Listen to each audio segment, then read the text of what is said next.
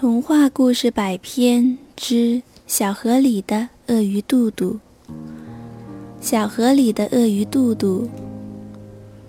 小河里，老鳄鱼肚肚慢慢地爬上岸，向小树林爬去，身后拖下一片长长的水迹。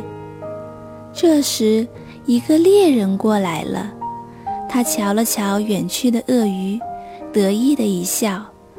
在有水迹的地方倒插了一把尖刀，然后悄悄地埋伏在不远处，等候老鳄鱼肚肚。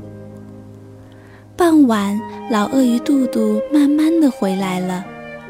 他喜欢走老路，因为在鳄鱼知识书上有这么一条：走老路安全。老鳄鱼活了这么多年了。一直是这么过来的，没吃过亏，因此这回他又走老路了。老鳄鱼爬呀爬呀，沉重的身体终于碰到了尖刀，他感觉到了痛苦，用力向前一震，呀，肚子被锋利的尖刀划开了。老鳄鱼肚肚大叫一声。痛得昏了过去。那个猎人见肚肚不动了，慢慢的走过来，推开老鳄鱼，拔出地上的尖刀。就在此时，传来一声大喝：“你敢捕杀国家保护动物？走到警察局去！”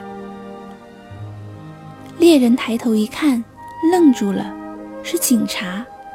后面跟着一个老奶奶，原来老奶奶发现了他的阴谋，赶去报告了警察。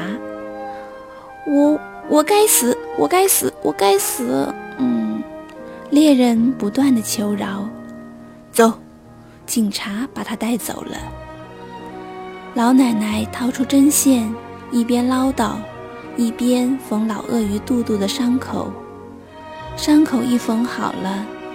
老鳄鱼慢慢苏醒了，他见老奶奶在身旁，以为是老奶奶害的他，立即向老奶奶扑去：“你这个坏老太婆，干嘛要害我？我没害你啊！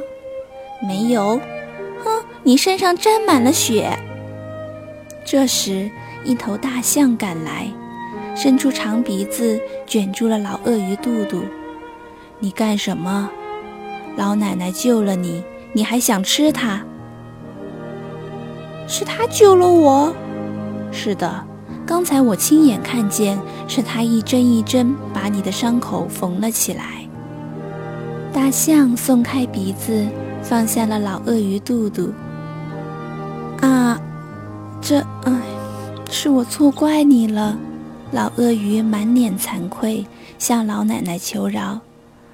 奶奶，原谅我吧。老奶奶轻轻地抚摸着老鳄鱼肚肚的头，今后要看清楚好人和坏人。老鳄鱼点点头，慢慢地向小河爬去。晚霞如火，映照着老奶奶和大象的身影。